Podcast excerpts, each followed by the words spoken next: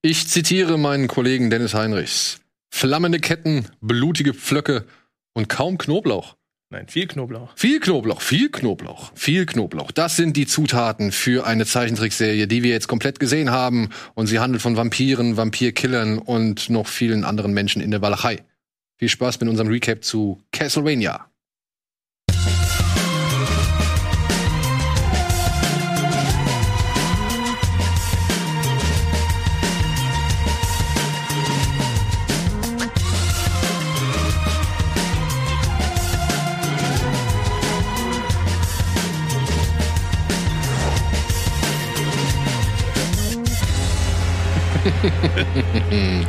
Und damit herzlich willkommen oder willkommen zurück zur aktuellen Ausgabe Kino, nee, Kino Plus, Bada Binge, Entschuldigung. Jetzt an meiner Seite Dennis Heinrichs und André Hecker. Moin, moin. Denn die beiden Herren wollen heute mit mir, oder beziehungsweise ich möchte mit diesen beiden Herren heute über Castlevania reden. Da ist ja jetzt gerade die vierte Staffel auf Netflix abgeliefert worden. Wir haben sie jetzt alle insgesamt komplett gesehen. Ne? Mhm. Ja, und deswegen wollen wir heute über Castlevania reden. Aber für all diejenigen, die noch gar keine Ahnung haben, gibt's jetzt hier mal ein kurzes ja, Video zur Geschichte von Castlevania.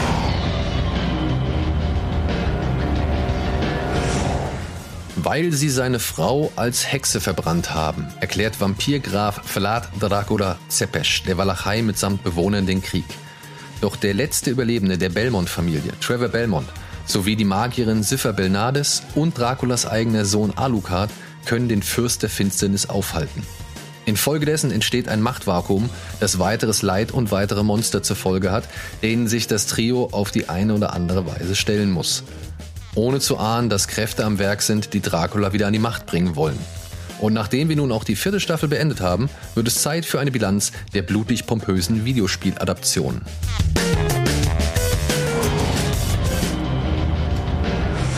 Ja. Habt ihr tatsächlich im Jahre 2017 die erste Staffel schon gesehen oder habt ihr euch die irgendwann erst später angeschaut? Ich habe sie direkt, Ich auch. Ja. direkt weggebinged. Weil ihr, nur vier Folgen. Ja, eben. Am Stück. weil ihr so große Castlevania-Fans seid oder was hat euch da, sag ich mal, angesprochen? Für mich war es in erster Linie das Franchise. Also ich würde mich jetzt nicht als großen Castlevania-Fan outen. Ich glaube, am liebsten hat mir das, das, das 3D-Spiel davon gefallen. Das neueste war das, glaube ich. Ähm, aber die Trailer haben, haben Lust auf was Neues gemacht. So eine äh, erwachsene Castlevania-Serie. Der Stil hat mir gefallen in den Trailern. Und wie gesagt, vier Folgen ähm, kannst du ja durchgucken. Selbst wenn du nur, nur ein kleines Interesse hast, ähm, glaube ich, raubst du dir damit nicht allzu viel Zeit, wenn du da die Zeit investierst dann. Ja, ging mir echt genauso. Also Fan würde ich auch nicht sagen. Ich habe ein paar Spiele gespielt, nicht alle. Einige. Finde das äh, Universum einfach spannend, finde die Charaktere irgendwie cool, finde die Waffen cool. Dann dachte ich mir, okay, dann kam der Trailer.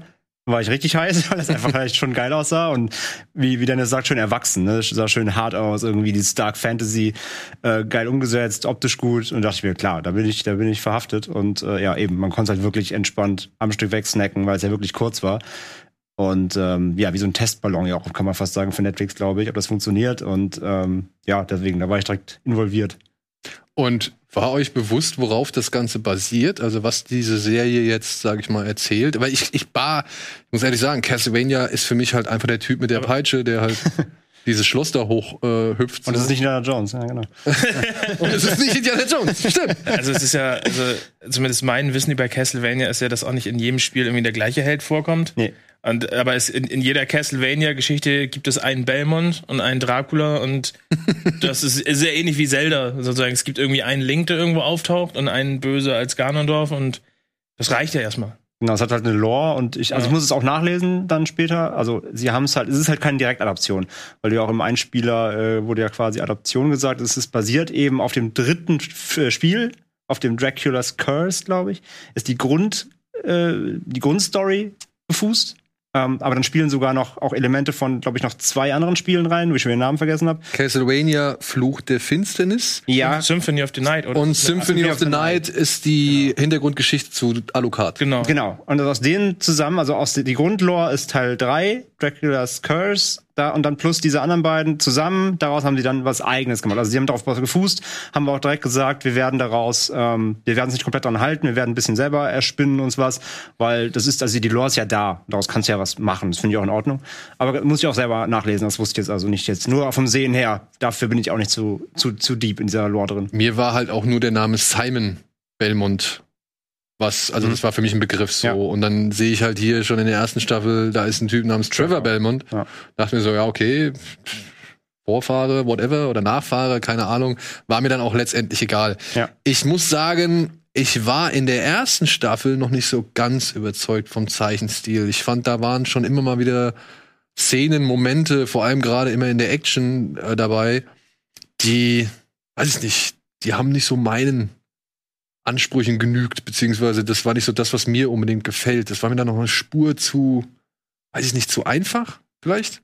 Mhm. Also es mhm. war nicht so, also es hätte für mich alles immer noch eine Spur Detailist, detail, ja, detaillierter kein, sein können. Es ist kein Vampire Hunter D. So genau, ja, so, ja, zum Beispiel, ja. Also, das kann man schon sagen. Also ich finde, ich, ich würde dir recht geben, ich finde es auch, ähm, es hat so ein ganz eigene, also Netflix hat ja sowieso bei den eigenen ähm, Zeichentrick- und Anime-Produktionen sind die auch relativ experimentierfreudig. Mhm. Die gehen auch manchmal in diese 3D-Nummer rein ja. ein bisschen und ähm, ich finde, das merkt man hier, dass es wieder ihr eigener Stil ist, aber ich habe mich dann irgendwann auch spätestens ab der zweiten Staffel dann dran gewöhnt und gerade auch in der letzten Staffel gibt es halt auch einige inszenierte Kämpfe und, und Special Moves, nenne ich es jetzt mal, wo die dann halt noch mal richtig in die Effektkiste gegriffen haben, wo du sagst, okay, das sah jetzt schon ziemlich, ziemlich geil aus. Das funktioniert und ich finde, wenn man sich da erstmal dran gewöhnt hat, ähm, ja, aber ich würde auch sagen, dass du in der ersten Staffel schon das, das, äh, die Zeichnung des, des ja, die war noch ein bisschen das ist ungeschliffen. Ja, ungeschliffen. Ja, ja, genau. Ich finde, du merkst halt total, wenn die Staffeln hintereinander wegguckst, wie die gewachsen sind. Also ja, gerade in der vierten haben sie ja dann auch nicht mehr, also da haben sie sich ja noch, glaube ich, zwei Animationsstudios, glaube ich, dazu sogar geholt, die noch supporten. Und das merkt man meiner Ansicht nach. Und gerade, weil du gerade die auch ansprichst, die Choreografien, die Kämpfe.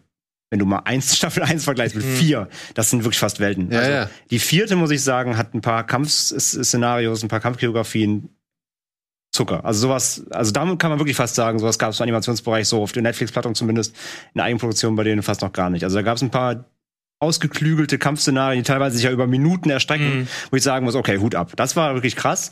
Und da stinkt natürlich so die erste, sogar noch die zweite so teilweise ein bisschen gegen ab, das stimmt, ja. Also sind immer gewachsen, was ja auch gut ist. Also die haben eine, die haben eine, die haben eine, die haben immer einen Progress hingelegt, eine Lernkurve gehabt und die haben sie auch angenommen, finde ich. Und ähm, ja, deswegen, also ich finde es immer noch gut, aber klar, im Vergleich jetzt wachsend wurde es dann immer besser, ja. Ja, für mich. Das, das, aber das Coole ist auch, dass ich finde, du kannst es halt auch, du kannst es sozusagen mit der Geschichte verargumentieren. Mhm. Dass sowohl äh, Trevor als auch ähm, Sifa sozusagen lernen oder die von Staffel zu Staffel äh, erfolgreiche Monsterjäger werden ja. und dann am Ende wirklich sozusagen also die sind ja in der letzten Staffel schon relativ unbesiegbar, die beiden. Imbar. Muss, Imbar. Mir lag ja. auf der Zunge, aber ich wollte ja. ich wollte jetzt nicht den Nerdshit droppen. ja, wir sprechen über Castlevania, kann man Stimmt, mal, kann man mal Nerdshit droppen. Ähm, aber ja. Und, Mir gibt dir recht, ja. Ähm, und das fand ich auch cool. Also das ist, ähm, aber ich, ich überlasse dir die Moderation, weil ich werde schon. Nein, nein, nein, nein. Also ich, ich, du, erste Staffel, wie gesagt, konnte mich künstlerisch noch nicht so mhm. erreichen. Ich fand aber die Geschichte an sich ganz cool. Ich muss auch sagen, äh, ich habe noch nicht mit der ersten Staffel so das gekriegt, was ich mir eigentlich gedacht habe oder erhofft habe von Castlevania. Ich fand schon immer, und das finde ich auch bis zum Ende, das ist auch so ein Punkt, den wir gleich bestimmt noch mal ansprechen werden. Aber vorher möchte ich noch kurz auf was anderes zu sprechen kommen. Aber ich fand schon immer, dass es irgendwie die Art der Gewalt, der stehe ich ein bisschen im Zwiespalt dazu. Ja, aber da kommen wir gleich noch dazu, äh, glaube ich, wenn wir. Für mich auch interessant, in was für einem Zwiefall du zu Gewalt stehst. Ja, ja, das ist, äh, also. hat mich auch überrascht. Das hat zu wenig. Also. hat mich auch überrascht, aber ja, das, äh, wie gesagt, gleich nochmal. Meine andere Frage, die ich noch vorher stellen wollte, ist, wie wichtig oder wie entscheidend war es, dass halt Warren Ellis diese Serie verantwortet, geschrieben und halt irgendwie durch die ganze, über die ganzen Staffeln gebracht hat? Also, also, war das für euch ein Thema? War das, also ich meine, der Typ hat schon ein paar bedeutende Comics geschrieben, so. Ich finde, es ist, also, ja, also, du, also ich habe den Namen gelesen, habe gedacht, okay, er kann halt schreiben. So, er kann gute, ein Alice Punisher oder so ist halt schon, schon interessant zu lesen. So, und das hat auch Spaß gemacht, aber es sagt erstmal nur etwas darüber aus, dass sie einen guten oder einen guten Autor gefunden haben, der ein paar gute Comics geschrieben hat was halt einfach zwangsläufig nicht bedeutet, dass er auch eine gute Serie schreiben kann. Mhm. So, das lässt sich ja, das ist ja kein automatischer Übertrag, dass du sozusagen dadurch eine gute Serie schaffst. Das ist ein Qualitätsmerkmal, aber ich habe es jetzt gesehen und ich würde jetzt nicht sagen, oh, das war jetzt ein Alice-Moment. So, oder, oder, oder ich kenne, ich würde, ich wüsste nicht mal, wie ich sowas beschreiben sollte. Das, ich finde, die Serie ist gut geschrieben. Ähm, er kann sich aufs Portfolio packen, aber es ist jetzt, also, es gibt sicherlich Comic-Nerds, die größere Comic-Nerds sind, die dann sagen, ja, deswegen gucke ich's. Aber für mich war es nur so, okay, ja, ich kenne den Namen, habe zwei, drei Comics von dem gelesen und habe jetzt keine, also wenn jetzt da steht, produziert von Michael Bay, wäre es wahrscheinlich ein, wäre es wahrscheinlich ein anderer, eine andere Beziehung zu der Serie geworden. Aber. Ja, also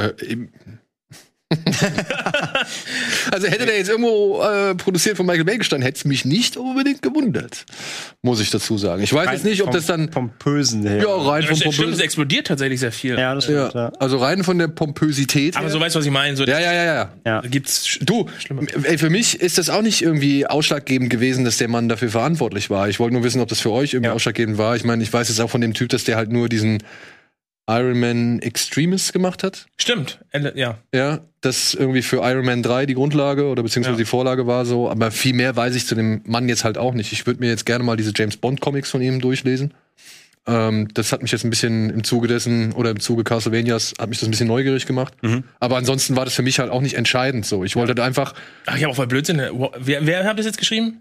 Warren Ellis. Warren ich habe den gerade mit Garth Ennis. Ich verwechsel Garth Ennis, Ennis und, und äh. Ellis. Nämlich äh, Garth Ennis hat Punisher äh, gute Punisher Comics Nee, er, er hat, glaube ich, hier dieses Trans Metropolitan hat er gemacht und mhm. halt, wie gesagt. Ja, genau, das, ja, ja, das habe ich sogar mal gelesen, ja. Und war halt unter anderem und hat halt diesen Extremis. Ja, genau, gemacht. ich, verwe ich verwechsel, ah, also ja, Alice okay. und Ennis verwechsel ich. Ja, Transpolitan habe ich so gelesen, ja. Ich bin auch nicht, ich bin tatsächlich auch, ich bin ja auch eher so der Graphic Novel Mensch, noch mehr als, also weniger, also weniger Comics, mehr Graphic Novel Mensch, äh, daher kann ich das so ein bisschen.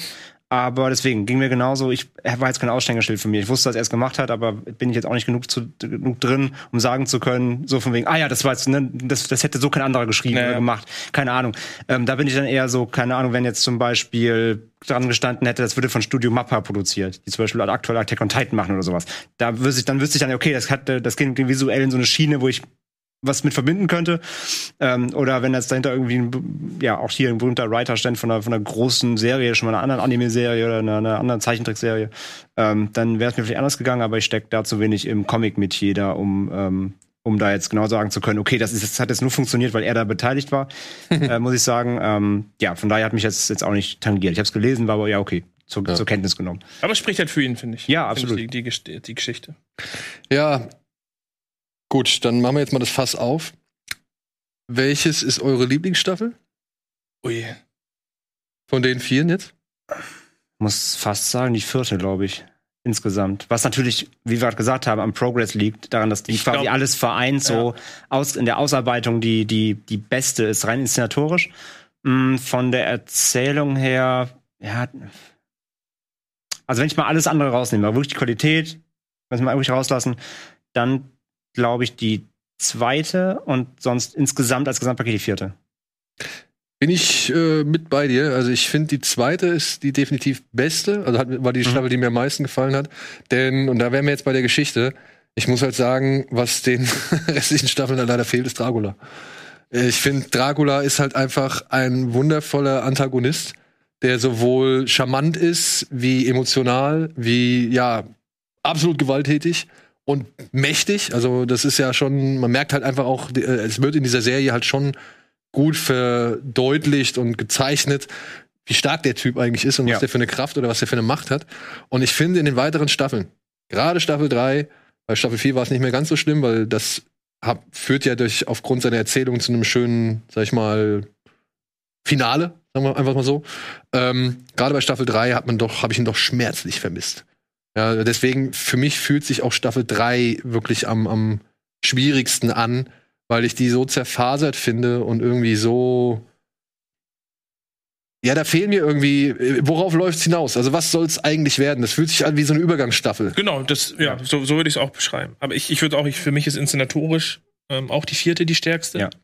Und ich würde auch zwei, ich würde aber zwei und ich mag, ich mag drei auch ich weiß, was du meinst. Ich finde Dracula, also das sowieso erstmal ein Bösewicht oder den, den Hauptbösewicht irgendwie der Serie so zu etablieren, dass du auch irgendwo in der zweiten Staffel sagst, ja, du bist eigentlich sogar auf, auf seiner Seite, wenn es um ihn und die anderen Vampire geht. Also spätestens, wenn Camilla auf den ja, tritt. Richtig, genau. Ja. Und, und am Ende, du, er dann ja sozusagen auch in dem Kampf mit Alucard sozusagen nochmal wieder seine menschliche Seite irgendwie durchblitzen lässt, was, was, also, sowas hast du in Hollywood-Blockbustern selten, auch so ein Bösewicht, der so, so nuanciert und so facettenreich ist. Was mir an der dritten Staffel aber wirklich gut gefallen hat, und das finde ich, ähm, macht Castlevania sehr gut, ist die Beziehung zwischen Trevor und Sifa. Ja. Ja, die war. Das, ähm, das, ich finde, es ist sehr selten, dass es eine Serie schafft, sozusagen den männlichen und den, äh, die weibliche Protagonistin in ein Liebespaar sozusagen oder in eine Romanze zu verwandeln und das Ganze nicht am Ende irgendwie ein Drama wird oder es gibt Probleme Oder zu kitschig. oder zu kitschig und sie ziehen es halt durch und haben auch gar keine Angst, so ein bisschen so Erwachsenenhumor. Oder, oder, oder, nee, es ist nicht mal Humor, normal rein, mit dem Bier. er, er ist findet- besser als Sex. er ist besser, was? Besser als Sex und friert es ein. Und auch, dass sie sozusagen damit spielt, sich dessen bewusst ist, sozusagen, dieser Triebe. Und dass sie es einfach durchgezogen Und genau diese Szene, wie gesagt, ist perfekt geschrieben. Ja. So, da, du, du, du cringest nicht, es ist nicht über, sondern du nimmst es mit. Da sind zwei Leute, die haben sich aufgrund der Situation irgendwie gefunden, verbringen ihr Leben äh, zusammen. Und das ist in der dritten Staffel war halt für mich sozusagen das, was die dritte Staffel zusammengehalten hat. Also die beiden ja, wie die genommen. Aber ja, natürlich ein Dracula ähm, fehlt und auch die Alucard Side Story war am Anfang witzig, wurde dann am Ende fand ich es ein bisschen ja, ob man jetzt den Dreier da hätte zeigen müssen oder nicht. ja, fand ich auch ein bisschen. Ich, ich finde es gut, dass es Alucard sozusagen auch so ein bisschen diese diese Bisexualität irgendwie zeigt von ihm so. Fand ich eigentlich ganz cool. Aber ja, es hätte, also das fühlte sich auch schon ein bisschen gezwungen an. Ich, ich fand es ganz witzig, dass er sogar, wo am Ende ja noch sozusagen auch immer so ein bisschen Trevor, dass er und Trevor mal so ein bisschen so dieses Hate-Love-Couple waren, so, die, sich, die sich eigentlich mögen, aber gegenseitig anblaffen. Aber dass, dass dann Alucard auch einfach in diesem Schloss sitzt mit diesen Strohpuppen und dann sogar mit sich selber sagt, Alter, was ist aus mir geworden? ich rede- ich drehe langsam durch. ja, genau. Und das, wobei, das, ich, wobei ich das echt bei, bei Alu, es macht auch viele Fässer auf natürlich, aber ich meine, da merkt man ja schon, das, will mich überhaupt- das, das ist nämlich das, das, die Dachargumentation für die Serie auch, die lebt halt durch die Figuren. Also Ja. gerade die Hauptfiguren. Ich finde Alucard ist eine, ist eine super Figur, weil ich finde ja, ich finde seinen, seinen Werdegang, mir hat er halt irgendwann einfach nur noch leid getan. Der halt Ja. alleine in seinem Schloss da sitzt, der hat keinen mehr, der da hinsiecht, der total depressiv und einsam wird und dann kommen halt diese zwei Leute da, die ja dann so, ach guck mal, hier, da habe ich ja neue, neue Schüler so quasi, ne, hab hier wieder eine, hab Menschlichkeit, hab eine Beziehung irgendwie zu Menschen, äh, komm mal, fühle wieder Leben und dann wird er hintergangen so. Das hat mir so, das hat mir Ja. immer so leid einfach nur, wie der da hingesiegt ist. Und das fand ich bei ihm echt gut, wie die das ausgespielt haben, weil er wirklich nur für eine, für eine heruntergekommene Gestalt irgendwann war. Ähm, natürlich mit dem im Staffel 4 dann dieser Big Reveal, wenn sie sich dann wieder vereinen, natürlich so. Das oh, sein so. Gesicht, ne? Ja, das habe ich auch so. Sie, sie Wenn sie am Ende Hab- äh, sie teleportieren, ja, und Ich hab Hey, warte mal so- kurz, warte mal kurz, warte mal kurz. ne? Ey, nur mal zur Sicherheit. Wir machen jetzt mal einen Spoiler. nur zur Sicherheit. Zack. Ja, ich, ich dachte, wenn wir es recappen, also Ja, ja, aber ist egal. Ja. Ich, ich will mich einmal. geil Ja, diese klar, Serie einmal absichern, viel- ab- Ich will mich einmal in der Ja. Ey, der Moment, wenn die da durch den, durch den Teleporter in Ja. das Schloss kommen Ja. und dann plötzlich neben ihm auftauchen, während er sich diesem Monster da stellt, fand ich auch super. Und sein Gesicht so erfreut. Er, du siehst auf dieser Zeichentrickfigur diese Erleichterung, Ja. dass endlich seine Freunde wieder da sind, wo er sich eigentlich gegen gesträubt hat und das akzeptiert. Und er genau weiß, dass er sich auf die verlassen kann. So, und das war Hammer-Moment. das, ja, das, war quasi der, das war quasi der, der, ähm, der ähm, Endgame-Moment. Endgame-Moment quasi. ja, ja, genau. Falcon. Ja, genau. Ja, ja. On your left. Ja. Wobei, Ähm, jetzt mach ich mir kurz keine, jetzt mach ich mir kurz äh, Feinde, wobei ich hier emotionaler dabei war. Aber, Oh. äh, nee, aber deswegen, die Serie lebt halt die Charaktere. Ich gebe dir natürlich vollkommen recht, um auf Dracula zu kommen. Es ist natürlich schwierig, einen so starken Antagonisten, der ja auch trotzdem, ich meine, selbst wenn er nicht da ist, beherrscht er die Serie, weil der rote Faden ist dann trotzdem, er ist nicht mehr da, aber alle anderen Vampire wollen ihn wiederbeleben. Also er bleibt ja im Grunde der rote Faden der Serie. Aber natürlich so einen Charakter rauszunehmen, natürlich, ist halt immer schwierig so. Und ich muss aber auch eine Lanze für die dritte brechen. Allein atmosphärisch, weil die dritte Staffel hat sich für mich angefühlt, ob du Diablo spielst. Es hatte für mich so Tristram-Atmosphäre. Dieser kleinen Stadt, Mhm. dieser, dieser Orden, diesen Mönchen, was ist da los? Dann tritt Saint-Germain auf, ja. Ähm, Typ. wo du, wo du ganze Zeit natürlich, Sack. der ist natürlich dafür da schon so, ne? Du weißt irgendwie, irgendwas ist mit dem nicht richtig Ja. und du überlegst ganze Zeit, was ist mit dem los. Ich mochte das gerne, diese Atmosphäre dieser, in dieser Stadt. Ich gebe dir recht, dass sie zerfasert ist, weil er sehr viele Sideplots dann aufmacht mit dem Zeittunnel und hast du nicht gesehen. Gebe ich dir recht. Aber die Grundatmo in Staffel 3 mochte ich nämlich echt sehr gerne. Deswegen bin ich nicht ganz so dabei, dass alle, die wird, halt- die wird ja sehr gehatet, so. Auch in der, Echt? ja schon, auch in der Kessel, also in der, in der Fan-Bubble von der Serie. Das Problem ist, was die dritte, die nicht so ein, einen ganz großen kapitalen Fehler, den die dritte macht, meiner Ansicht nach, ist Isaac. Ja, Isaac hat sich für mich als dann doch interessante Figur herausgestellt, wo ich am Anfang immer dachte, ja, okay, der ist halt einfach so ein Vasall, so ein Scherge, so ein, so ein Dienstleister, der Forge-Meister, der halt ja da irgendwie einfach die, die Monster erschafft so und der hat keine größere Bewandtnis. Und ich hatte gehofft, weil ich fand das eigentlich ganz cool, dass Dracula ihn rettet und ihn da in diese Wüste schmeißt, so, ja. Und dann sieht man die dritte Staffel und dann verläuft diese Handlung so parallel, aber wird auch immer so wenig irgendwie angesprochen und es gibt so wenig, also er, kommt, er taucht so selten auf und wenn er dann auftaucht, dann meistens nur um irgendwelche Schlachtszenen irgendwie zu Sich gewährleisten. wieder darüber ärgert, dass die Leute ihm unfreundlich Genau, gegenüberstehen, genau, genau. wenn er mit 100 Monstern in die Stadt kommt. Und Kann und ich gar nicht verstehen. irgendwann dachte ich so, warte mal, wollen die jetzt vielleicht das so hinbiegen, dass er, dass Dracula ihn nicht nur an einen anderen Ort teleportiert hat, sogar, sondern sogar in der Zeit zurück. Oder halt Zeit, dass es halt noch eine zeitliche Rolle spielt. Weil dann, ich war wirklich, ich war kurzzeitig Feuer und Flamme dafür, dass Isaac in die Vergangenheit geschleudert worden ist und aus der Vergangenheit heraus eben halt diesen Monsterfeldzug bis in die Walachei führt, der dann dafür sorgt, dass so jemand wie Dracula überhaupt erst entsteht. Zum Beispiel. Ah, verstanden. Ja, okay. Weil, also das, Ja. das, das, das hätte ich, das hätte ich irgendwie spannend gefunden, Mhm. dass Dracula so gesehen sein eigenes Fortbestehen dadurch sichert, dass er Indem Isaac er halt, den, ja. ja, äh, Ja. irgendwie, ja, dass er irgendwas mit Isaac macht. Und den Werdegang von Isaac, okay, irgendwann merkst du dann halt, okay, aber das scheint nicht so zu sein, es scheint schon irgendwie parallel zu verlaufen. Aber dann ist Isaac wieder weg. Ja, dann ist er da in dem Zaubererturm und dann, dann ähm, dachte ich auch so, okay, jetzt nimmt er vielleicht seine Kraft auf und wird dann supermächtig oder irgendwie sowas. Aber ja, ich finde auch, weil du hast ja nicht nur Isaac, sondern Camilla du, auch. du hast Camilla, du hast die anderen hast drei Hector. Schwestern, Hector, ja, Hector, Hector. und, und Lorea, Und- Loreana, Äh, äh, Lorraine, Lorena, Lorea. Lorena, Ah, L, ja. Leonor, Leonor. Lenore. Lenore. Lenore. wie das Waschmittel. Irgendein schwieriger. Aber ja, und das meine ich. Und ich weiß nicht, ob es euch so ging, aber Ja. mir ging es tatsächlich so, weil ich die dritte und die vierte wirklich jetzt relativ hintereinander, kurzzeitig hintereinander geguckt habe. Ich muss schon sagen, so der Status quo der einzelnen Figuren, wie die dritte Staffel die einzelnen Figuren verlässt. Ich war schon irritiert, wie die vierte Staffel plötzlich weitermacht mit diesen Figuren, ja. Also wo Hector irgendwie am Ende der dritten Staffel, ja, was ich halt schon auch, sage ich mal, relativ fies fand, ja, so dass Lenore ihn da halt so wirklich in so eine Leichtgläubigkeit gebracht hat, dass er gedacht hat, oh, es wird alles besser Ja, so und am Schuss, den Ende verwandelt hat. ja, und am Ende hat er halt diesen Sklavenring irgendwie der drehte, spann sich über seinen Körper, wo ich gedacht habe, Alter, okay, fies, fies. Und plötzlich ist er dann in der nächsten Staffel, ja, oh, hier, ich trinke mal mein Weinchen, hämmer mal hier so ein bisschen rum und hab noch einen kurzen Smalltalk mit Lenore, die Frau, die mich eigentlich vollkommen aufs Kreuz gelegt hat, die mich jetzt halt in die ewige Versklavung irgendwie geschafft hat, so. Und ich fand auch Camilla, das waren irgendwie so Sprünge im Charakter zwischen Staffel 3 und Staffel 4. Die fand ich nicht ganz so gelungen. Ich fand's bei, also mir ist es nicht so stark aufgefallen. Also bei Hector, das Ding ist, dadurch, dass Hector halt in dieser Gefangenschaft war, finde ich, hat man relativ schnell vergessen, dass Hector und Isaac ja eigentlich auch Figuren waren, die auf einer Ebene schon waren. Also ein Hector ist ja jetzt kein, kein leicht, also kein, kein, kein schwaches Lamm. Ja, aber er wirkt halt in der ganzen dritten Staffel wie Richtig, weil er, weil er sich halt, ich meine, der war von vier Vampiren irgendwie eingesperrt. So, ich, also man kann jetzt natürlich dafür reininterpretieren, dass der sozusagen auch sein Spiel gespielt hat, was er am Ende gemacht hat. Er hat ja seinen Hammer geschmiedet, er, er hat ja seinen Teil vorbereitet. Und seine Portale da. Ja. so, ne? Aber ähm, klar, da dann sozusagen den, ähm, den Überblick zu behalten, wer jetzt welche Intentionen hat, das fand ich dann in der dritten dann halt auch schwer, weil, weil es halt auch eher dann so war, dass ich, dass ich mir eigentlich noch mehr auch von den, von den anderen beiden Schwestern sozusagen gewünscht habe, hier die Kriegerschwester und ihre, ähm, ihre, ähm, Ver ihre Verliebte sozusagen. Ähm, das war halt sehr viel.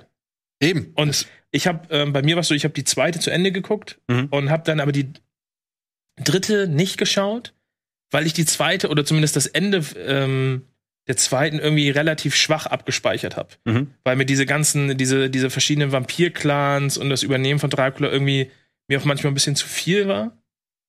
Und dann habe ich sozusagen erst, also ich habe die dritte und die vierte nacheinander sozusagen gebinged. So als die vierte rauskam, habe ich gesagt, okay, wenn das sozusagen das Ende auch ist, so mit Ankündigung irgendwie, dann guckst du jetzt die dritte und vierte einfach mal in eins durch. Und deswegen war das für mich eher nicht so. Also für mich, also Ja. klar, das, das gibt dir recht, dass die dritte irgendwie so ein bisschen wie so ein, so ein Vorbereiten ist. Ähm, aber wenn du es halt nacheinander guckst, direkt, dann geht's eigentlich. Ja, dann geht's eigentlich. Okay, gebe ich dir recht. Aber ich muss trotzdem sagen, obwohl ich die relativ zeitnah mit vielleicht Abstand von maximal vier Tagen gesehen habe, war für mich schon ein Unterschied. Natürlich optisch, ne? Also ich finde die, wo die dritte Staffel eher so ein bisschen farblich entsättigt wirkte, so. Durch das also Dorf auch da dieses Ja. langen, langen Feld. Genau, genau. Linden, Lindenfeld. Lindenfeld, Ja, genau. Lindenfeld, genau. Ähm, das wirkte alles ein bisschen, braun, ja, ja. genau, so ein bisschen braun, Ja. ein bisschen blasser, ein bisschen irgendwie, als wären die Farben so rausgesogen worden. Und dann siehst du die vierte Staffel auf einmal und dann gerade hier, ähm, Lenore, ja, voll, plötzlich die, die feuerroten Hm. Ja, ja, Haare ja, und auch so rosige Wangen und Ja. auch bei Saint-Germain hast du plötzlich die Furchen in den Wangen gesehen. Also, das war irgendwie schon sowohl optisch wie aber auch von der Stimmung her fand ich schon, dass da ein Unterschied Ja, war. Und ich war dann doch leider, obwohl ich die sechste Folge, wenn Hector, nee, wenn, wenn Isaac gegen Camilla antritt, oder beziehungsweise mit seiner Armee das Schloss von Camilla stürmt. Ich fand, das war eine sehr geile Folge. Ich habe mir das sehr gern angeguckt. Es war ein geiler Endkampf auch. Ja, der war. Auf diesem Blut, Blut Ja, auf diesem Teppich. Blutsee oder Das war halt- Blutteppich. Das ja. war halt schon geil. Ja. Ähm, das hat schon Laune gemacht so. Aber ich war dann doch enttäuscht, was sie aus Camilla gemacht haben. Also Camilla fand ich nämlich in der dritten Staffel ein vielversprechender Charakter, der halt irgendwie doch ein bisschen Komplexität an den Tag legt und äh, auch einen Plan hat und erstmal andere machen lässt, um sich dann halt irgendwie zu profilieren oder dann irgendwie das alles auszuspielen, was sie dann so Diese gewähren hat lassen. Halt, ja. Ja. Und dann in der vierten haben sie irgendwie nichts mehr mit ihr richtig anzufangen Ich- ich- ich- gewusst. so. Ich wollte sagen, ich, ich habe das Gefühl, aus, aus Camilla hätten sie mehr gemacht, wenn die Serie mehr Staffeln bekommen hätte. Ich habe das Gefühl, irgendwie, vielleicht stand da auf der Kippe, machen wir danach weiter oder nicht. Hätte die Staffel noch, hätte die Serie noch drei Staffeln, Staffeln bekommen, hätten sie, glaube ich, das anders aufgezogen, hätten Camilla erstmal dann in den Vordergrund gestellt, hätten ihr Spiel ausspielen lassen, wären dann reingegangen. So war wahrscheinlich die Entscheidung, wir machen jetzt hier den Cut.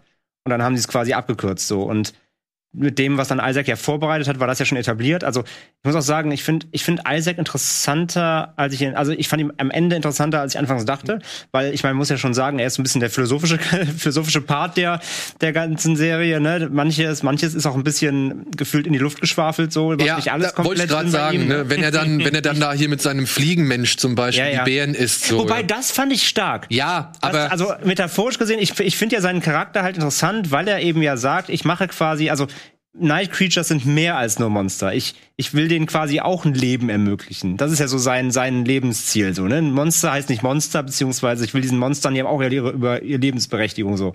Und ich fand das irgendwie nett, dass er auch diesen, dieses Monster, was ja vorher ein Mensch war, weil das ja durch dieses Forgen werden die ja, Ja. zu Night Creatures. Ich fand das ganz geil, dieses mit dieser Beere, so nach dem Motto, erinner dich mal an ein altes Leben. Das Monster ist so, "Ja, wir fressen Fleisch, was willst denn du von mir? so, probier doch jetzt endlich mal. Und dann isst er die Beere und so, hm, ist ganz geil. Also, ja, okay, doch verstehe ich. Also, ich fand das auf einer psychologischen Ebene, was da passiert, echt schon spannend. Aber auch da hättest du halt noch viel mehr ausspinnen müssen, können. Ne? Das ist halt das Ding. Und da fühle ich halt so, habe ich das Gefühl, da hat sich die Serie echt im Übergang von drei auf vier halt dann beschränkt, weil sie wussten, es endet und haben dann eben dann nur noch die wichtigsten, stärksten Plotpoints eben dann zu Ende gespielt. also vielleicht ein bisschen verzettelt. Ja, ich sag ja, vielleicht verzettelt oder wie gesagt, ja, vielleicht war mal geplant, wir machen mehr als vier Mhm. und dann stellen wir uns so auf. In der, in der vierten ist dann Camilla, äh, Camilla Hauptbestandteil, dann stirbt die vielleicht am Ende und dann kommen fünf oder so. Ich habe ein bisschen das Gefühl, in der dritten wird alles aufgestellt und in der vierten wird dann entschieden, was davon wirklich dann das, das der Hauptaugenmerk ist so. Du, ähm, So Eindruck fühlt sich halt ein bisschen an. fühlt sich für mich Ja. dann, also kann ich auch sagen, dass das durchaus ein Thema oder beziehungsweise ein Grund sein dafür könnte, äh, dass das halt sich so anfühlt für mich oder für mich so angefühlt hat. Ähm, Und ich bin auch mit keinem dann im Endeffekt dieser Arcs unzufrieden. Man hätte aus manchen halt nur deutlich mehr machen können so. Ja. Ja. Das Beispiel mit dem Fliegenmann war vielleicht jetzt auch nicht das Beste, aber es gibt zum Beispiel ein Gespräch zwischen Isaac und dem alten Verkäufer, der ihm diesen zerbrochenen Spiegel Mhm. gibt. Nee, da wird gar nichts raus, das stimmt. Ja, das ist, das Oder auch mit dem ja. Kapitän, der ihn halt nach Genua Mhm. übersetzt, so. Da sind so viele, und das merkst du halt pro Folge war mindestens ein so ein etwas längeres Gespräch immer dabei, wo du halt irgendwie dann schon sowas wie eine Art Formel irgendwie Ja, gespürt du hast halt versucht, du hast halt versucht, seinen Charakter irgendwie so ein bisschen auf Pump sozusagen, auf Teufel komm raus irgendwie mit, mit Philosophie zu füllen halt. Er, er sollte sich halt erklären immer wieder, Ja. aber das war, so viel hätte er sich gar nicht erklären müssen, weil es war eigentlich Ja. doch immer das Gleiche, was er gesagt hat, nur in anderen Situationen. Genau, und dadurch wird's ein bisschen aufgebläht, Ja, obwohl die Figur halt, und das meine ich halt, die Figur ist ja eigentlich an sich echt interessant Spannend, und ja. spannend. So. Ja. Ich hätte gern mehr von ihr gesehen. Ich finde auch jetzt in der vierten Staffel ist er plötzlich nicht mehr da. Ist er einfach weg. So, also klar, man sieht ihn, man, man kriegt noch so ein, zwei Szenen, wo er sagt, okay, das, das. Ich fand auch den, den finalen Entschluss, Hector, sage ich mal, zu verschonen, fand ich ziemlich cool. Mhm. Fand ich ziemlich cool, weil. Aber das, aber das, das musste ja, das musste ja sein, weil neben, nach, wenn er die ganzen Gespräche geführt hätte. Und das kommt dabei und dann, raus, ja. Und, und dann, dann bringt er ihn doch um, dann hätte ihn kein, Hätte er, der hätte, er, hätte er Staffeln Ja. nicht mehr labern müssen eigentlich. Ja. genau. Dann wäre der Charakter auch wirklich für. Also dann, Ja. dann hätten, hätten sie ihn echt einfach über Aber das ist wirklich der logische Schluss der, der Ja. merkwürdigen Staffel. Da. Aber trotzdem irgendwie fühlt es sich nicht ganz zu Ende erzählt an. Also ich, ich hatte nicht das Gefühl, ich habe jetzt eine runde, eine absolut runde Geschichte für Isaac bekommen. Genauso wie für Camilla. Und das wird dann halt noch irgendwie dann auch zersetzt durch diesen, wie hieß der, Varys? Der, der, der, der andere Vampir, der mal zum Gefolge von, von. Ach, die beiden in der Stadt. Ja, ey, da Der, gibt's der, auch der slawische, der, der slawische, ja. Da gibt's dann noch so einen anderen, ähm, da gibt's auch noch so einen Dialog zwischen den beiden, wo der eine dem erklärt, was er für ein Scheiß-Vampir ist. Ja. Und er ist ja doch eigentlich der viel bessere Vampir, weil er halt ein Typ ist, der sich alles nimmt, der kämpft und bla bla bla. Und er ist so ein Taktiker und so ein Paktierer und So ein so, Obdachloser. so ein feiger, irgendwie der aus dem Schatten agierender Lump. Und da dachte ich mir so, ey, was wollt ihr mir erzählen? Ihr sterbt nächste Folge so. Also das ist vollkommen egal. Ja. Naja, nicht ganz. ja, nicht ganz. Okay, okay. Da muss man, wir sind ja immer noch im Spoiler. Ja, ja. So, also, Also- da, da, dass man am Ende Aber ich muss dann sagen, er wirkt dann halt einfach nutzlos, die ersten fünf, sechs, sieben Folgen irgendwie, weil er halt immer so blöd irgendwie in Szene gesetzt wird. Und dann halt aber auch noch in Verbindung mit seinem, was war das, sein Feldherr, der andere, dieser russische Vampir oder keine Ahnung. Aber das ist ja der Twist. Das Ja. ist genauso wie wenn bei Saw die ganze Zeit jemand auf dem Boden liegt. so. Ja. Ja, eigentlich schon. Ja, So- so ist ich meine, er wird Ja, aber der hält dann wenigstens das Maul. Gut, ja. Er wird, er wird halt so ein bisschen, der wird ja so als, als, als Dulli halt Ja. eingeführt. Ne? Und Und, vor allem halt, er fühlt sich ja überlegen, aber dann lernt man ja dann auch in dieser einen, in der Folge, wo sie im Untergrund, im Untergrund dann kämpfen, in dieser Zuflucht, äh, dieser Flucht, Zufluchtsstätte. Warney. Ja, Warney genau. heißt- Ähm, kommt ja dann eben auch raus natürlich, ne, dass der Slawisch natürlich auch viel mehr Power hat, und eigentlich der viel bessere Kämpfer auch ist und der der ganze Zeit das Maul aufreißt, erstmal erstmal so eigentlich nichts drauf hat und dann kommt ja erst der Twist, dass Ja. der Schwache ja eigentlich Aber- natürlich der Ah. eigentlich noch der Allmächtige ist. So. Dafür gab es halt echt Szenen, die sich halt einfach nur wie Füllmaterial angefühlt Ich muss tatsächlich auch das in der, ähm, wie hieß sie, Trist, Tri, die Stadt, die erste Stadt, wo sie dann Äh, Tra Tra Traviste? Traviste. Dass ich finde, ich fand, das war auch alles so relativ schwach, auch dieses Untergrundding in der Ach so, genau mit diesem Staffel. Tunnel, ne? Ja, Genau, ja. das, das hat sich so ein bisschen, das fand ich halt in der vierten Staffel tatsächlich echt, wo ich zwischendurch gedacht habe, weil dann sind ja auch diese beiden Rebellen da und die, die, ähm, die, die äh, kurzhaarige, Ja, ja. die sozusagen da die Rebellen anführt, die auch super nervig war irgendwie die ganze auch. Zeit. Vor allem, die war auch nicht plausibel, ist mal Nee. ehrlich. Ja. Das war so ein bisschen Aber die forciert. hat, dann hat sie den diesen Käfer im Nacken oder was? Ja, aber wofür war dieser Käfer im Nacken? Der wurde ja auch nicht mehr richtig thematisiert. Ich meine, ob die die jetzt so gefunden, haben? ja, aber Ich ob die die jetzt so gefunden haben oder eben aufgrund dieses Es war, Dings. es war ein Tracker, so. Ja, aber das, das hat's jetzt ich nicht dachte, die, ich wirklich. dachte, die wurde dadurch irgendwie dann von den Vampiren ferngesteuert. das wurde Nee, jetzt auch nicht ein wirklich. Tracker sein, so weil ich das verstanden hatte. Das ist, glaube ich, ein Tracker, damit die die für aufspielen. So habe ich es auch verstanden, aber so wirklich, Tracker, quasi so wirklich in Szene gesetzt als Tracker wurde es dann auch Nee, nicht. das ist so richtig. Ja. Und War ja einer, das ist auch, das- sie läuft so hinter ihr und du musst das Ding eigentlich sehen. So, dass sie da irgendwas im Nacken ist. Das Ding war ja so groß. Ja, ein Piercing. Also, ja. ähm, was ich aber noch sagen wollte, weil, bevor wir, bevor wir Camilla abschließen, ich fand tatsächlich, ich fand's, ähm, fand's nicht so wie du. Ich fand, dass, dass Camilla für mich war, ab dem, ab dem Moment, wo sie sozusagen in der zweiten Staffel schon gegen Dracula rebellieren wollte, war mir eigentlich klar, dass sie, sie ist nicht der Mastermind so, sondern sie ist sehr hochmütig. Und sie ist sozusagen der Charakter, der am Anfang als Führungsposition, also als jemand etabliert wird, der sozusagen die Führung an sich reißen will, der Leute hinter sich hat, aber das auch nur schafft, weil sie gut reden kann, weil sie Leute, weil sie furchteinflößend ist. Das sind aber oftmals die Figuren, die, wenn es drauf ankommt, sozusagen dann eben nicht die stärksten sind. Und so jemand wie Isaac, der sich eher zurückgehalten hat, sondern der eher eine ruhige, sozusagen ruhig durch die, durch die Gegend gelaufen ist, hat dann auf einmal gesagt, Alter, ich, du, du bist mir überhaupt nicht gewachsen, weil der hat die, das war ja kein, das war ja kein fairer Kampf. Der hatte ja nach Strich und Faden mehr oder weniger. Naja, und halt, halt vor allem hat mir Night Creatures geholfen. Ne? ja, Also, aber war ja, es war Also ja ich würde jetzt auch mal sagen, Isaac hatte schon ein bisschen mehr Vorteil in dem Kampf. ja, ne? also Ja, dafür aber- hat sich Cam- Camilla halt auch gut geschlagen. So. Also, Also fand ich auch. die ist Also ja die schon, war sehr, schon sehr ich mächtig. fand, die hatte schon Muss ich auch Power. sagen muss, in dem Kampf, äh, Isaac hat ja immer so ein, so ein Personal Guard mit Flügeln, so ein Ja. fettes Ja, Night ja. Creature.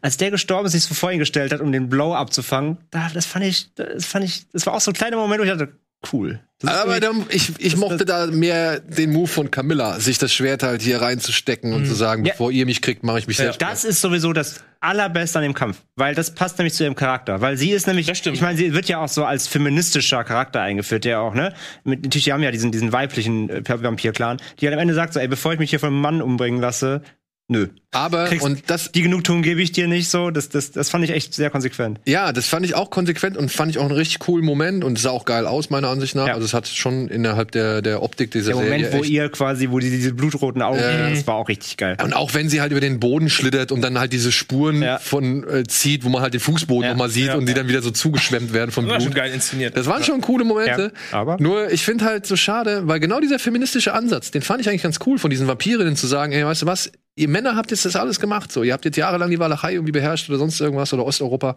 und es ging eigentlich nur immer scheiße aus, so. Es ging halt nur im Krieg aus, jetzt versuchen wir mal was anderes, ja. Und das fand ich in der dritten Staffel mit einem, einem der stärksten Aspekte neben Isaac. Mhm. Aber dann in der vierten Staffel sagt äh, Camilla dann auf einmal, ja, aber ich will jetzt die ganze Welt beherrschen. So, warum? Ja. Und das fand, das fand ich irgendwie so, das ist so schade, weil Das ist dann aber Ausgang, vielleicht, ne? Ja. vielleicht ist es aber auch wieder genau der Punkt, den gerade eben Dennis meinte, eben, dieser Hochmut. Ja. Nach dem Motto, ich will es besser machen, aber eigentlich will ich auch nur Power. Ja, aber nicht, halt schwer- nicht, halt nicht schwer, mit den anderen drei dabei, weil die anderen Ja. drei dabei sind alle sehr vernünftige. Ja, aber deswegen kehren sie ihr dann auch den schnell den Rücken. Ich meine, als die beiden dann, als die, sie aber auch als die Schwestern da ankommen und sehen, da brennt's. Tschüss. Ich wollte gerade sagen, da haben doch Dreh beiden, das um. Liebespaar, die haben doch gesagt, okay, nee, weißt du, wir, Die, wir haben- die können haben ja vorher, eigene. die haben vorher schon gesagt, Ja. als die bei sich da in diesem Zelten waren, war auch ein geil, dieser geile Kampf mit dieser fetten Rüstung. Ey, diese, da. diese Anti-Sonnenstrahlrüstung ist ja wohl der Wo Hammer. die, der, der Kampf gegen die Bauern, auch richtig geil. ähm, ähm, da sagen sie ja schon von wegen so, ey, ne, unsere Schwester Ja. und so. Und als sie dann ankommen und sehen, da, da gab's einen Angriff, dann meinen sie so, alles klar. Das ist echt so, die reiten so aufs Schloss zu. Ja. Äh, Nein. Nein. Und dann merken sie halt, alles das hat sich erledigt. Ne? Also du merkst ja, die, die, die sind mit ihr Ja. auch nicht zufrieden. die sind nicht mit ihr zufrieden, aber sie sind trotzdem für sie in die Schlacht gezogen. ja, weil sie Und schwach wir haben die den- Schwe- genau. Ja, aber okay. Blut ist dicker als. Ja, ach, auf Sonne. Blut, oh, so Blut dick ist- war es dann doch nicht. Blut ist dicker als Boden. ja, aber ich, aber, verste- ich verstehe deinen Punkt, aber ich sehe es ein bisschen anders. ja, tatsächlich. bei dem, bei diesem Kampf mit der Tagrüstung. Ja. Ja, das war so auch für mich ein Moment, wo ich gemerkt habe, ah, okay, da müssen mehrere Zeichenstudios am Start sein, denn dieser Kampf sah einfach deutlich anders Ja. Mhm. aus. Der war so frisselig, der hatte so, der war so ausgefranst von den Animationen her. Da war ich nicht so ganz auch wieder voll bei den Animationen dabei. Nee, den Kampf mochte ich auch nicht, ich mochte aber die, ich mochte einfach die Rüstung. ja, die Rüstung war cool. Dass da so eine, so eine große Vampirfrau sich so eine noch vor war größere, größere An die, auch diese, wie es, die Anti-Sonnenstrahl- oder Anti-Tageslichtrüstung packt sie aus und das war schon ja mit diesem einem riesen Schwert Ja, und dieses, auch. Und dieses gelbe Visier, Ja. ja. sah schon fast aus wie ein Gundam. Ein- Ja, ja, Ja, ja, genau, genau. genau. Und dann natürlich die, ich meine, es waren ja nur Bauern, sagt sie ja dann auch, ne? Das war ja keine Herausforderung. Nee, aber wie sie dann die, wie sie dann die Dollar weghämmert, das ist halt, das war ja, schon vor geil. allem halt so wirklich mit drei Hieben irgendwie 15 Leute Ja. zu zeigen. Ja. Da muss ich auch sagen, fand ich ein bisschen schade, dass, dass Belmont so spät dieses Kreuzschwert bekommen hat, diesen, diesen Schwertbohrer. Das war natürlich auch so ein bisschen das, das Last Level Upgrade. ja, Ja, aber ja. den hätte ich gern vorher im Einsatz gesehen. also das hätte ich gern vorher im Einsatz Ich fand das geil, wo er dann unten in der Cut, wo, wo die in dem, äh, wo die in der dritten Staffel in dem Kloster unten waren. Und dann kommt ja dieses Monster aus dem Portal und er zündet da zum ersten Mal so seine Kette so Mhm. Ja. in seinen Ultimate-Modus und wo er da diese tausend Schläge macht, wie geil das aussah, wie er auf das Ding eingehämmert und es explodiert einfach nur alles. Das ist schon- Ja. Der Michael Bay-Moment. Also so alles in allem, 32 Folgen sind es, glaube ich. Ähm, finde ich das schon eine sehr schöne Herangehensweise an, an das Videospiel, weil ich finde, man merkt halt schon sehr viel aus den Spielen, also zumindest also, was ich halt noch von den Spielen her kenne, da sind sehr viele Elemente mit drin. Mhm. Trotzdem werden so viele andere Zielgruppen auch noch bedient.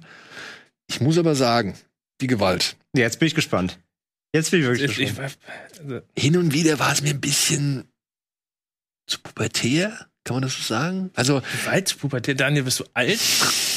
Ja. Du, du warst lange nicht mehr Letzt, diese letztens Filmfest, feiert er noch, äh, feiert Dämon, Dämon feiert ab und jetzt kommt er mit zu pubertärer Gewalt. Ja, aber die Dämonen kommen aus den 80ern. Das Das ein kommt, Beispiel, ein Beispiel. Naja, also zum Beispiel, also das sind immer so diese banalen Gewalttaten, diese beiläufigen Gewalttaten, sag ich mal, oder diese beiläufigen Brutalitäten, wenn dann irgendwie wieder irgendwelche Nachtgestalten so ein Dorf anfallen und so und dann ähm, siehst du halt, wie halt irgendwelche harm, also bedeutungslosen Protagonisten so möglichst krass zerfleischt werden so und werden Gesichts, Gesichter abgebissen und das sieht man halt alles wirklich explizit. Ich fand manchmal merkte man, dass da ein großer Wille zur exzessiven Gewaltdarstellung vorherrscht oder existiert. Und ich fand das manchmal wirkte das immer so ein bisschen, ah, komm, wir zeigen es euch jetzt, weißt du, so ein bisschen übereifrig.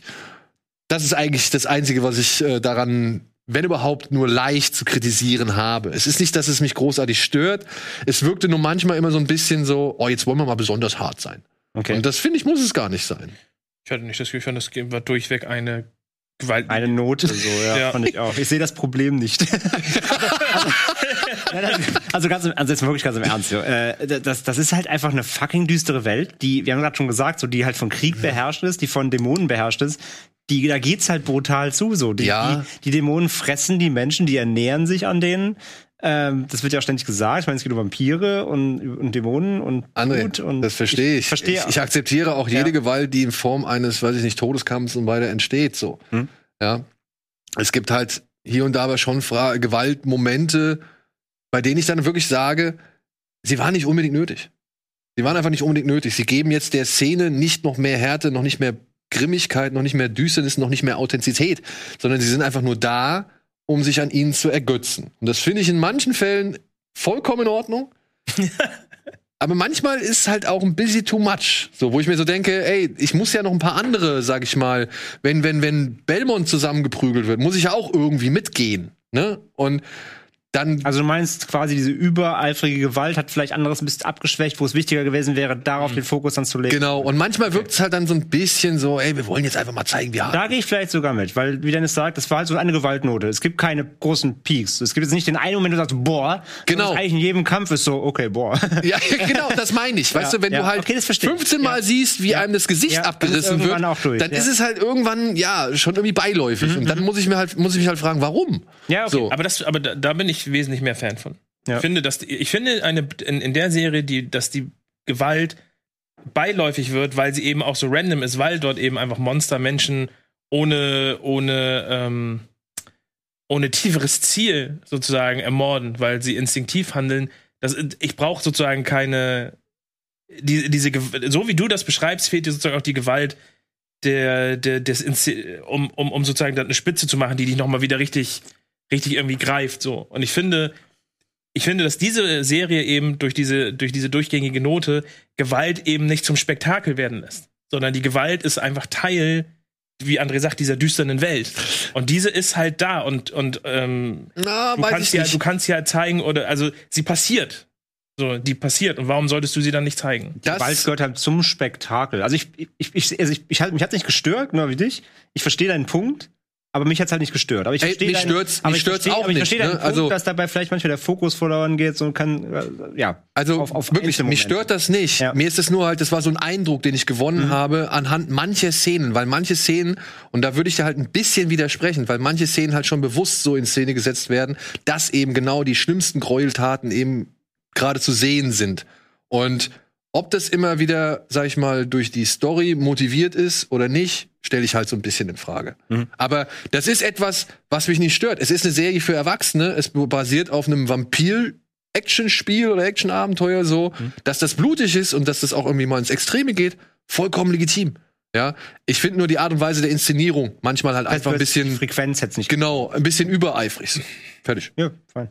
Ja, aber ist doch schön. Ich finde auch, ich finde auch, selbst wenn man bis jetzt wahrscheinlich keine Zugangspunkte mit Castlevania hatte, ist es, glaube ich, eine Serie, wenn man auf diese, sagt man das, Mythologie, auf das Genre irgendwie steht, Ja.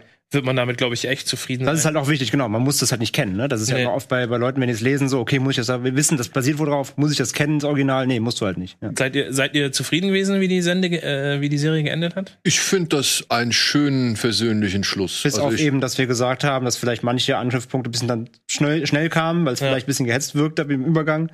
Abgesehen davon war ich eigentlich mit allem relativ Weil ich muss halt sagen, das, was die Serie wirklich am stärksten macht, ist das Trio Alucard, Ja. Trevor und Ziffer. Und gerade wenn die drei zusammen sind, finde ich das auch eine wundervolle Chemie.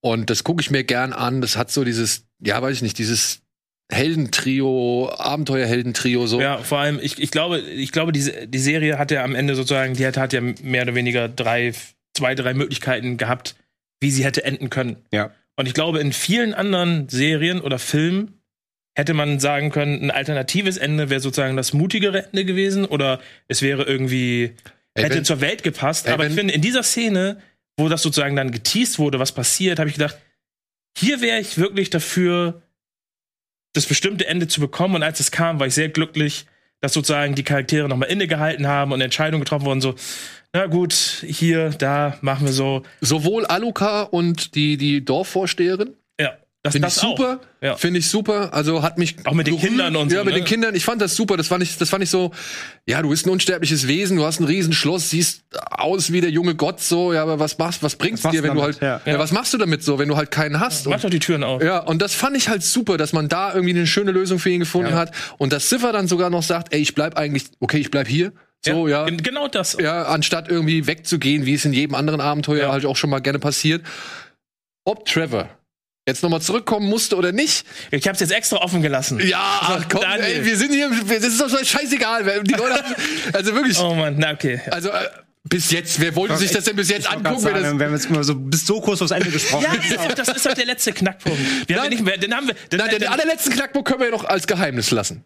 Das allerletzte, die allerletzte Szene. Also, ach so, ja. okay. ja, die können wir ja, noch ein Geheimnis okay. lassen. Ja. Aber ich sag mal so, ich wäre mit beiden zufrieden gewesen. Wäre Trevor nicht mehr da? Schon ja, man, man findet sich auch so ein bisschen damit ab, weil das ja auch noch bis zum letzten Zeitpunkt rausgezogen, wo du eigentlich auch glaubst, okay, Das war's. Weißt du, Das weißt du, war's. wenn du gegen, gegen Gevatter Tod sozusagen antriebst, was halt, finde ich, ein geiles Cameo war, weil das ja auch eine berühmte Mega. Figur äh, im Sieht Spiel egal war. aus. Ja. Also, Ja, und das meint der Kampf von so, Malcolm McDowell im Original auch. sehr Ja. gut. Ja. also, also der Vorkampf vor der Tür, wo die zu dritt diese Tag-Team-Moves gemacht haben, war geil. Und wie er dann alleine so gegen ihn antritt, so, und das war schon Hero-Moment at its Ja. best. So. Ja, vor Aber allem diese, diese, dieser eingefrorene Moment, wenn er halt direkt mit dem Schwert vor seiner Stirn, glaube ich, ist. ja.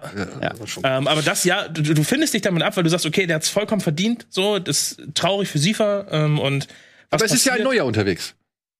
Ja, genau. Aber dann das, das, das meinte ich. Ich war doch glücklich, dass er überlebt hat, dass sozusagen, was du sagst, dieses Trio ist vereint. Ich, diese Serie hat halt bei, bei dem ganzen Gewaltgrad und bei der ganzen Scheiße, die passiert, hat die Sendung halt ein, äh, die Sendung, die Serie ein Happy End verdient. Ja. Und ich finde, das Happy End ist nicht aufgesetzt, es ist nicht, Nö. genau wie, wie diese Beziehung zwischen den beiden, nicht cringy, es ist nicht so schön beiläufig. Aber sie passiert ja, es ist, du aufs gönnst ihnen das einfach Genau, ein. ja. Und alles passiert irgendwie auch, auch entgegen. organisch. ganz Ja, und organisch. entgegen, entgegen der Klischees, weil du ja sagst normalerweise, ja, die beiden Abenteurer, sie ist schwanger, die machen sie jetzt weiter auf ihre Reise, die wollen nicht sesshaft bleiben. Aber dann zu sagen, alles klar, Freunde, einer muss auf euch aufpassen, Mama bleibt hier, so, genau.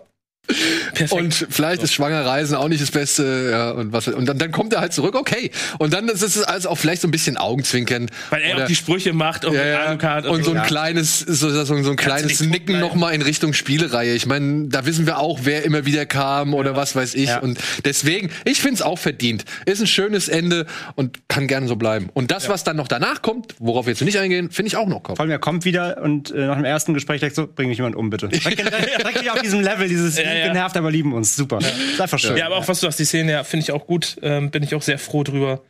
Ähm, passt. und ich bin, ich bin mir aber noch nicht mal sicher, um Der hätte mit Saint-Germain nur ein bisschen klarer machen können, ne? Einen kleinen Tick Ja.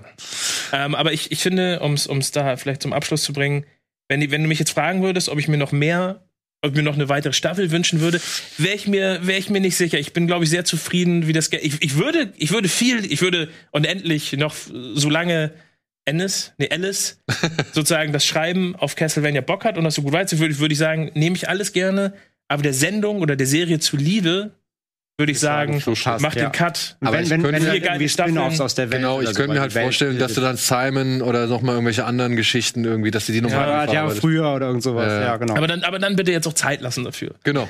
Erstmal ein bisschen, erstmal ein bisschen so die, die Melancholie lassen. Ich, finde, es ist auch und das schön, Gefühl mitge ja, mitnehmen lassen. vier, so. dass du mal vier gute Staffeln von der Serie bekommst, die auch nicht allzu lang ist. Ja, Ähm, und dann zu sagen, passt. alle, alles ja. fein. Wird, nicht so. zu früh abgesetzt, finde ich über, überspannend, Ja. passt. Ja, Ja, ja. reicht. So, reicht jetzt auch für heute.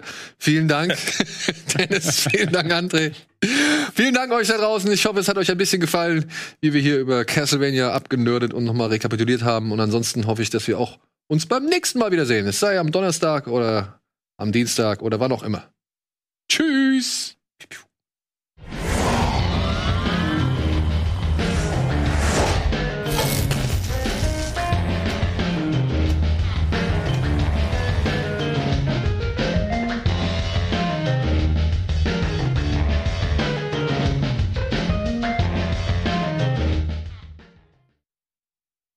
Diese Sendung kannst du als Video schauen und als Podcast hören. Mehr dazu unter rbtv.to slash badabinch.